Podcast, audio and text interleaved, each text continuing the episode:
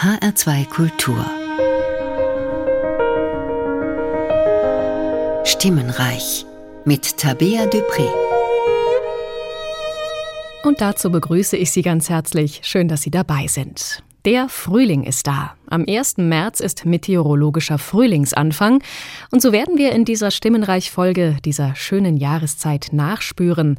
Mit frühlingshafter Musik von Heinrich Schütz, Felix Mendelssohn Bartholdy, Robert Schumann, Hugo Wolf und William Hawley. Und auch Francis Poulains große Chorkantate Figure humaine findet mit ihrer ambivalenten Darstellung des Frühlings ihren Platz in dieser Sendung. Poulenc hat dieses tief berührende Werk während des Zweiten Weltkriegs und unter dem Eindruck der deutschen Besatzung geschrieben. 80 Jahre ist das nun her. Nachher werden wir diese achtsätzige Kantate in Gänze hören. Jetzt zu Beginn entführt uns das Ensemble Jupiter aber erstmal in die Welt der Barockoper. Im Februar 1726, während des venezianischen Karnevals, präsentierte Antonio Vivaldi eine brandneue Oper im Teatro Sant'Angelo. Farnace, nach einem Libretto von Antonio Maria Lucchini. Im Mittelpunkt steht der Titelheld Farnace. Er ist der König von Pontus, einem antiken Reich an der kleinasiatischen Schwarzmeerküste. Farnace hat sich mit den Römern verkracht und mit seiner Schwiegermutter Berenice, die sich mit den Römern verbindet, um Rache an Farnace zu nehmen. Und der Plan scheint aufzugehen. Die Römer dringen in Farnaces Reich ein. Der sorgt sich um Frau und Kind. Um beiden die Grausamkeiten des Feindes zu ersparen, bittet er seine Gemahlin Tamiri, sich und ihren Sohn zu töten. Doch Tamiri bringt es nicht übers Herz und versteckt ihr Kind. Als sie ohne ihn zurückkommt, ahnt Fanace nicht, dass sein Sohn noch lebt. Mit einem Mal wird ihm bewusst, wie furchtbar seine Bitte war. Mein Blut gefriert in meinen Venen, der Schatten des Todes meines Sohnes lähmt mich vor Angst, und um meinen Kummer zu verstärken, erkenne ich, dass ich grausam war, zu einem treuen Geist und einem unschuldigen Herzen. Die Mezzosopranistin Lea Desandré macht den Schmerz des Königs für uns hörbar, ja spürbar. Vivaldi unterstreicht das aufgebrachte Zittern und das Gefrieren des königlichen Blutes mit Streicherklängen, die auch in einem anderen Werk Vivaldis auftauchen und klirrende Kälte ausdrücken. Hören Sie mal genau hin.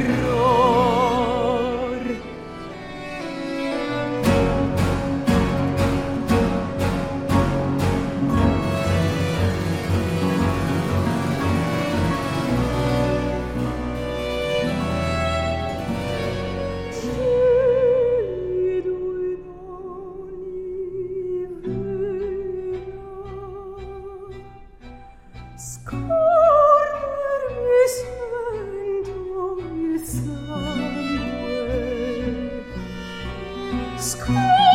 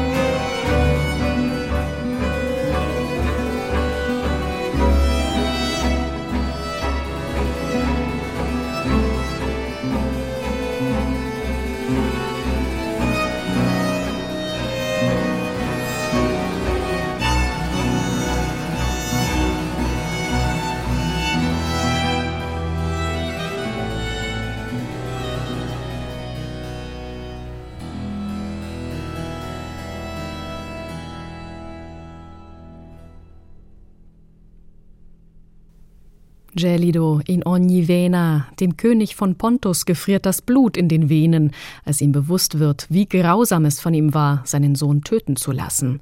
Noch weiß er nicht, dass dieser Sohn noch lebt und nur versteckt ist. Die Mezzosopranistin Lea Desandré sang hier die Arie des Farnace aus der gleichnamigen Oper von Antonio Vivaldi. Begleitet wurde sie vom Ensemble Jupiter unter der Leitung des französischen Lautenisten Thomas Danfort. Eine hervorragende Aufnahme, wie ich finde. Auffühlend, lautmalerisch und kompromisslos wird Vivaldis Musik hier belebt. Und vielleicht haben Sie es rausgehört, der Winter aus Vivaldis vier Jahreszeiten scheint seine Spuren hinterlassen zu haben.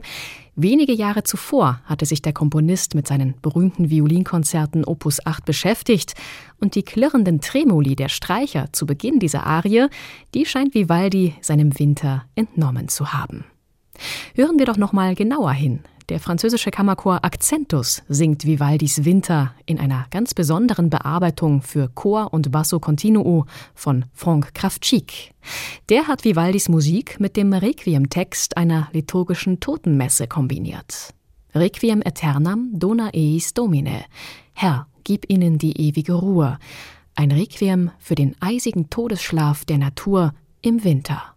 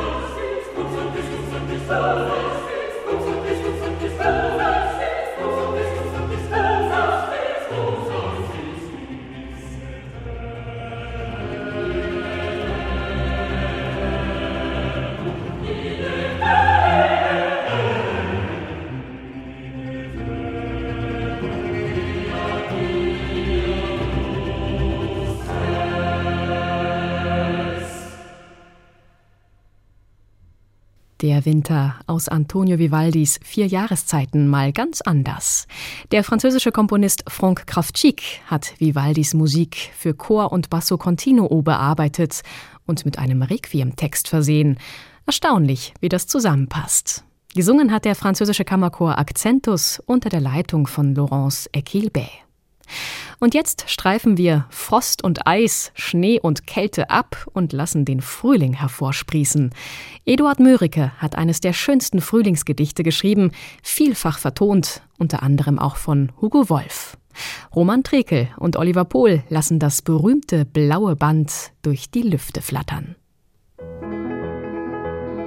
Frühling ist ein blaues Band, wieder flattern durch die Lüfte süße, wohlbekannte Düfte streifen ahnungsvoll das Land.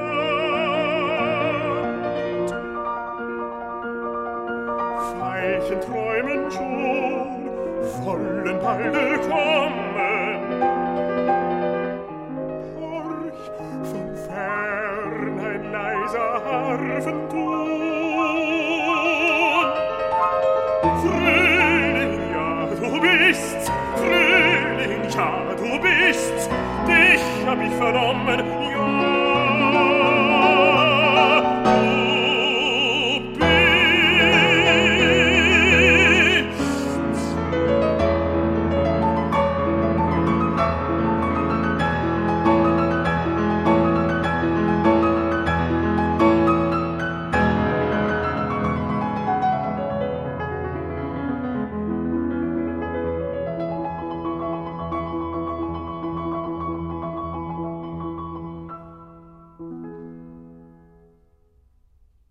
Der Bariton Roman Trekel und der Pianist Oliver Pohl mit Er ist's aus den Mörike-Liedern von Hugo Wolf. Im Frühjahr des Jahres 1888 ist es wie aus ihm herausgebrochen. Ein Lied nach dem anderen hat Wolf geschrieben und sich vor allem von Eduard Mörikes Gedichten inspirieren lassen. 53 Mörike-Lieder und auch Vertonungen von Eichendorff und Goethe-Gedichten sind aus ihm herausgesprudelt und machten ihn rückblickend innerhalb kürzester Zeit zum vielleicht wichtigsten Liedkomponisten des ausgehenden 19. Jahrhunderts. Einer, der sich ebenfalls für Mörikes Texte begeistern konnte, war Robert Schumann. Seine Version von Er ist's hören wir hier, gesungen von der Sopranistin Christine Landsamer. Gerold Huber begleitet am Klavier.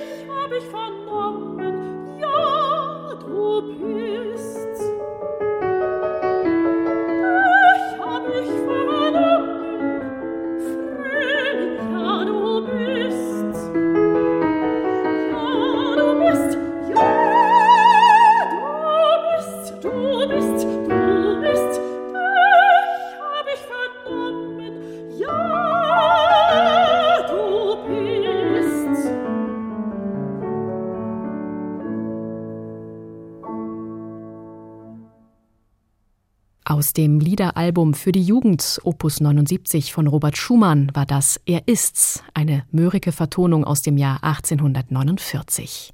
Damals hat Schumann in Dresden gelebt und sich intensiv mit Vokalmusik beschäftigt, nicht nur als Komponist, sondern auch als Liedmeister der Dresdner Liedertafel und Leiter des dortigen Vereins für Chorgesang. Ein gefragter Liedkomponist und Chordirigent war auch Schumanns Zeitgenosse Felix Mendelssohn Bartholdy. Als einstiger Kompositionsschüler von Karl Friedrich Zelter kam er schon in jungen Jahren mit der sogenannten Zweiten Berliner Liedschule in Kontakt. Die strebte eine Einheit des Gesangs an.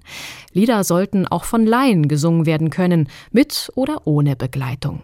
Entsprechend klar und einfach sollte die Form sein. Die Melodik sollte möglichst unkompliziert gestaltet werden. Der Text hatte im Vordergrund zu stehen. Es wurde also meist strophisch komponiert. Das Dichterwort kam vor der Musik. Felix Mendes und Bartholdy orientierte sich an diesen Kriterien, und doch fand er seinen ganz eigenen Ton, der mal mehr, mal weniger volksliedhaft klingt. Für den geselligen und singfreudigen Ausflug ins Grüne hat er seine sechs Lieder im Freien zu singen komponiert. Fünf dieser Natur- und Frühlingsstimmungen singt jetzt der Rias Kammerchor für uns. Die Leitung hat Hans-Christoph Rademann.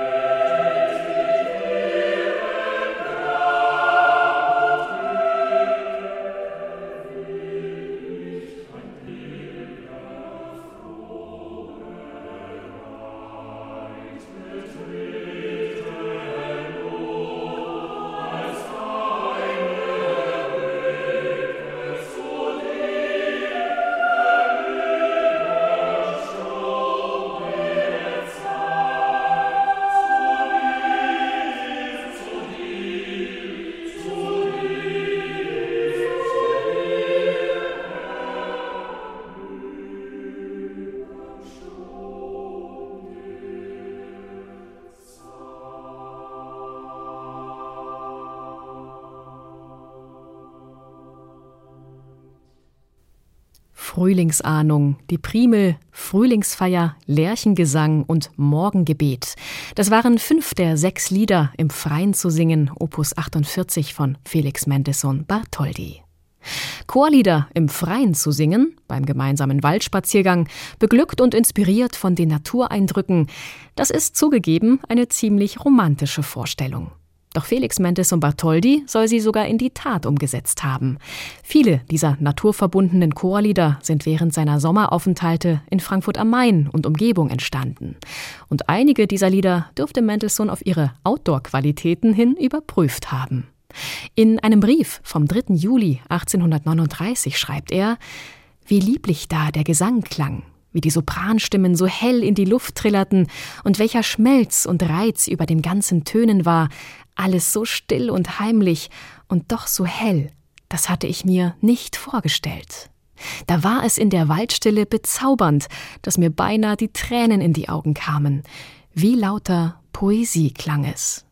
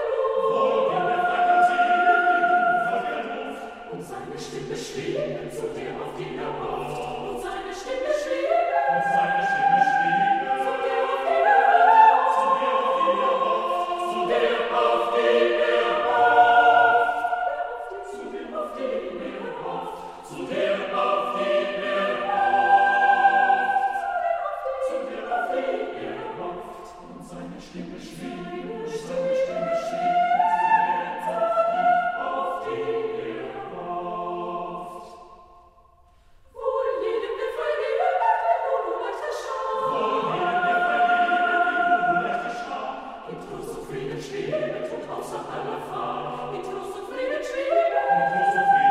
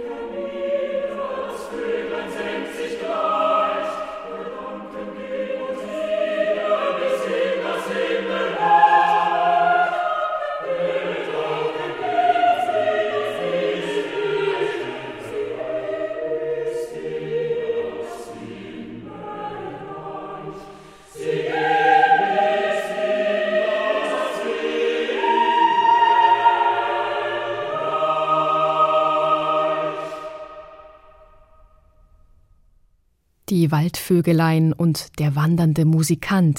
Zwei Lieder aus den sechs Liedern Opus 88 von Felix Mendelssohn Bartholdy, die allerdings posthum erschienen sind. Mendelssohn hat sie nicht selbst in dieser Form zusammengestellt.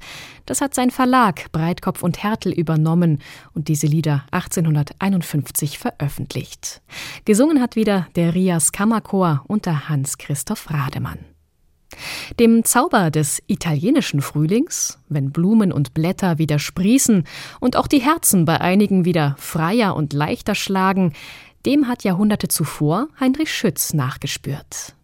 Schütz hat das große Glück gehabt, in jungen Jahren von einem sehr kunstliebenden und musikaffinen Gönner unterstützt zu werden, Landgraf Moritz von Hessen-Kassel. Der hatte Schütz im elterlichen Gasthof in Weißenfels entdeckt. Der Landgraf hatte sofort das musikalische Talent des Jungen erkannt und nahm ihn zunächst mit zu sich nach Kassel, wo Schütz am neu gegründeten Collegium Mauritianum unterrichtet wurde. Nach seinem Abschluss dort wollte Schütz eigentlich Jura studieren, und wieder war es der Landgraf, der ihn zurück auf musikalische Pfade führte. Er spendierte Schütz ein dreijähriges Stipendium in Venedig, einem der musikalischen Zentren Europas dieser Zeit. Bei keinem geringeren als Giovanni Gabrieli sollte Schütz studieren und die Kunst der venezianischen Mehrchörigkeit erlernen. Was für eine Chance für den 24-Jährigen. Er wurde Gabrielis Meisterschüler und legte 1611 schließlich seine Abschlussarbeit vor, sein erstes Madrigalbuch. Texte angesehener Poeten jener Zeit hat er darin vertont, darunter auch Verse von Giovanni Battista Guarini. Von ihm stammen auch die folgenden Zeilen, die Schütz zu einer hochemotionalen Ode an den Frühling und die Liebe geformt hat. O Primavera, Es singt der Dresdner Kammerchor. Die Leitung hat wieder Hans-Christoph Rademann.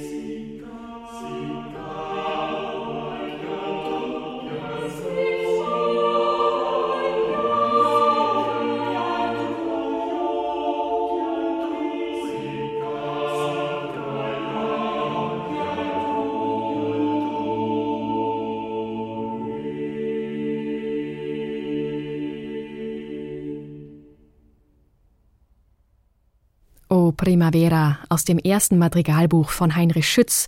Gesungen hat der Dresdner Kammerchor unter der Leitung von Hans-Christoph Rademann.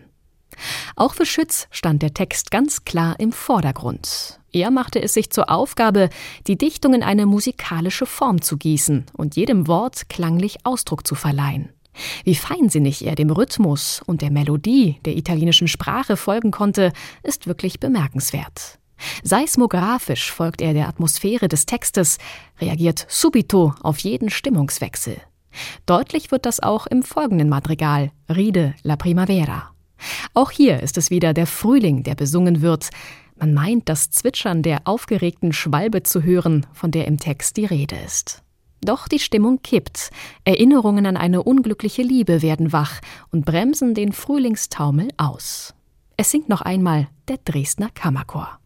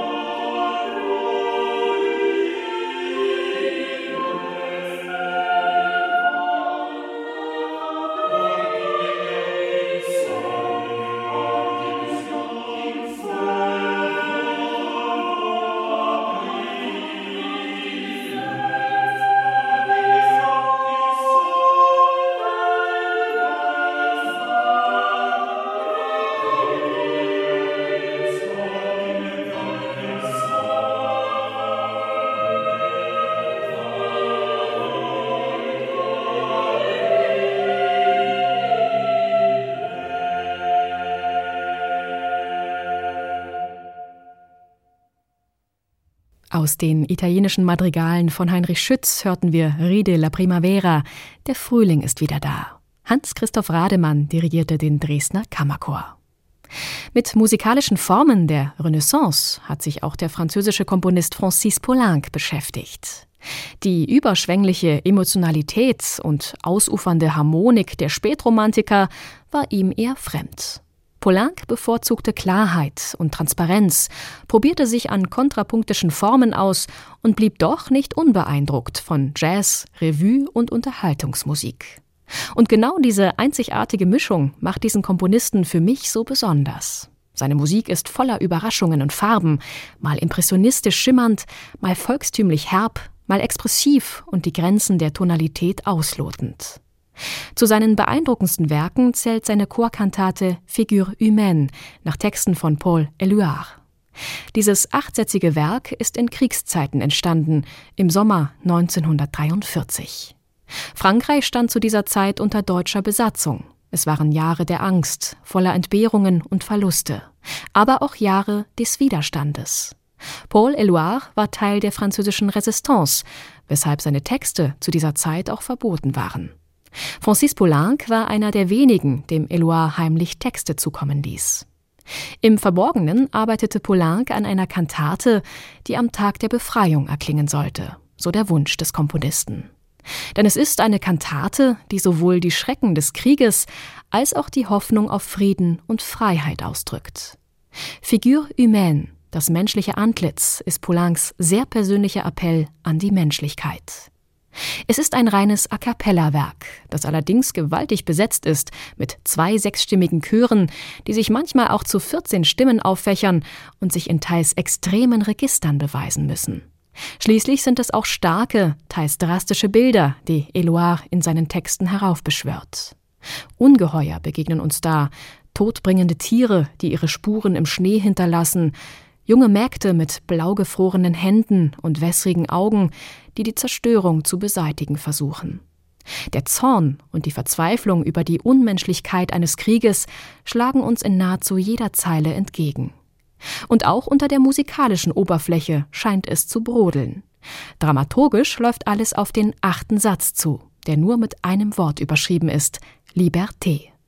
Zunächst beginnt dieser Satz ruhig und nahezu friedlich, wie eine langsam erstrahlende Vision. Immer aufgeregter skandieren die Sängerinnen und Sänger Dinge, Orte und Zustände, auf die sie dieses eine Wort schreiben möchten. Doch Liberté erklingt erst ganz zum Schluss. Und wie? Zu Beginn dieser Kantate zeichnet Poulenc zunächst das musikalische Bild eines Frühlings, der alles andere als beflügelnd ist.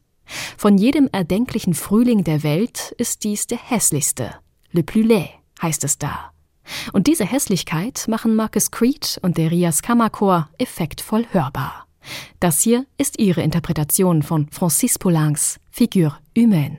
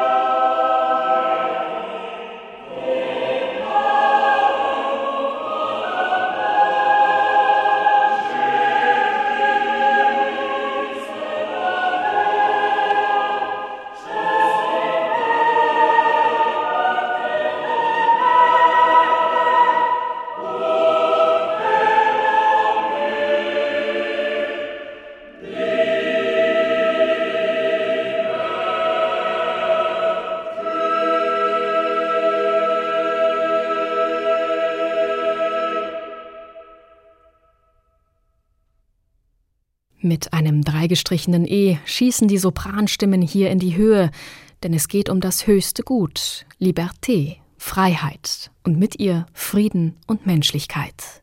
Francis Poulenc ruft dazu auf in seiner Chorkantate Figure humaine, die zu Zeiten der deutschen Besatzung Frankreichs 1943 entstanden ist und die auch und gerade heutzutage aufwühlt und berührt. Marcus Creed dirigierte den Rias Kammerchor. Lassen wir nach diesen aufrüttelnden 21 Minuten noch einmal den Frühling sprechen, und zwar in all seiner Schönheit und Lieblichkeit. Für mich lacht die Erde, wie auch der heitere Himmel. Von Brust zu Brust fliegen die lieblichen Amoretti zu Tausenden, bewaffnet mit Pfeilen und mit Fackeln. Erfreut euch an meinem Kommen, inmitten von Lachen und Gesang, liebt euch jetzt, wo der April die schönen Gesichter mit Blumen schmückt. Der Frühling wird für euch nicht ewig zurückkehren. So oder ähnlich schreibt es der italienische Renaissance-Dichter Torquato Tasso. Den US-Amerikaner William Hawley hat dieser Text in den 1980er Jahren zu einem zehnstimmigen Madrigal inspiriert. Gewidmet ist es dem Ensemble, das wir jetzt hören, Chanticleer.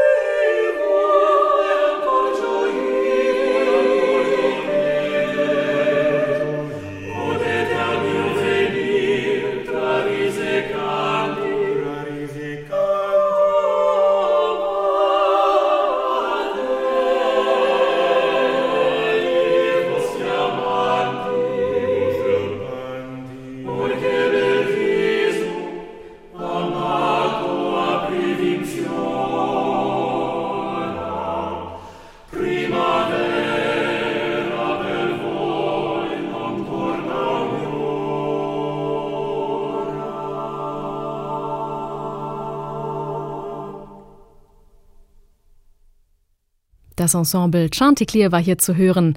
Viele Sängergenerationen sind seit seiner Gründung 1978 Teil dieses Chores gewesen. 2018, zum 40. Jubiläum, haben die Sänger ein Album rausgebracht mit Werken und Komponisten, die dieses Ensemble geprägt haben. William Hawley ist einer von ihnen. Eben hörten wir sein Madrigal Io son la primavera, das er speziell für Chanticleer komponiert hat. Und wir bleiben bei hochkarätigen Männerstimmen. Im Bereich des Barbershop-Gesangs sind sie wiederum die absoluten Meister, die Ringmasters. Die vier Schweden dürfen sich seit 2012 Weltmeister des Barbershop nennen. In Portland sind sie damals als weltbestes Barbershop-Quartett ausgezeichnet worden, übrigens als erste nicht-amerikanische Gruppe überhaupt. Hier hören wir die Ringmasters mit einem Hit von Bobby Troop, For Their Hearts Were Full of Spring. Der Frühling lässt also wieder grüßen. Do do do do do do do do do do do.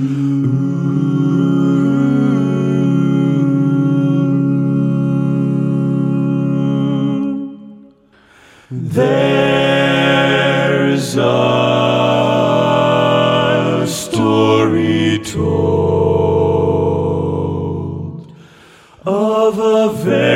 gentle boy,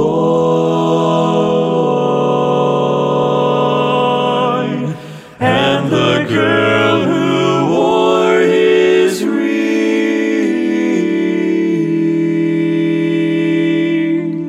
through the wintry snow. The world they knew was warm,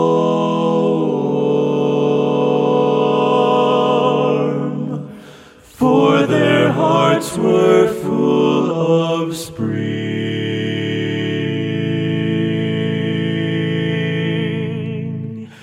As the days grew old and the nights passed into time,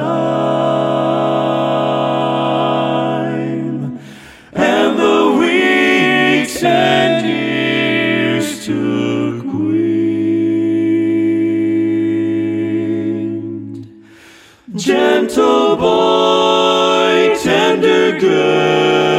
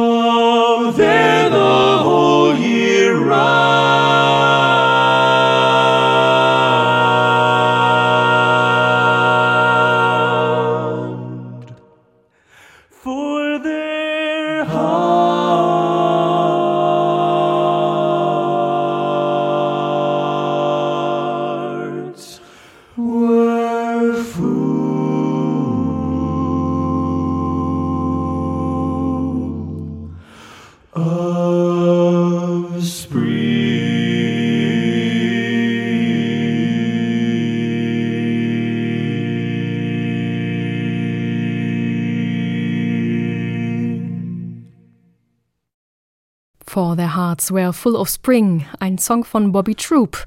Auch die Beach Boys haben diesen Klassiker gern bei ihren Live-Konzerten gesungen. Hier waren es die schwedischen Ringmasters, die diesen Titel performt haben in einer A cappella-Version von John M. Hill. Jetzt im März sind die Ringmasters übrigens auf Deutschland-Tour. Vom 22. bis 25. März geben die vier Konzerte in Bayern und Baden-Württemberg und im Juni sind sie dann auch in Hessen zu Gast. Am 13. Juni in Bad Soden-Allendorf und am 14. Juni in Baunatal. Einige Gelegenheiten also, um die Weltmeister des Barbershops einmal live zu erleben. Ich nutze jetzt die Gelegenheit, um mich bei Ihnen fürs Zuhören zu bedanken. Schön, dass Sie mit dabei waren. Otto Lamadé hatte die Musikredaktion. Den Podcast zur Sendung finden Sie wie immer auf ardkultur.de und in der ARD Audiothek. Die nächste Stimmenreichausgabe erwartet Sie am 15. März. Dann wird sie wieder mein Kollege Martin Grunenberg durch die Sendung begleiten. Wir hören uns am 29. März wieder. Ich freue mich drauf. Am Mikrofon verabschiedet sich für heute Ihre Tabea Dupré. Machen Sie es gut.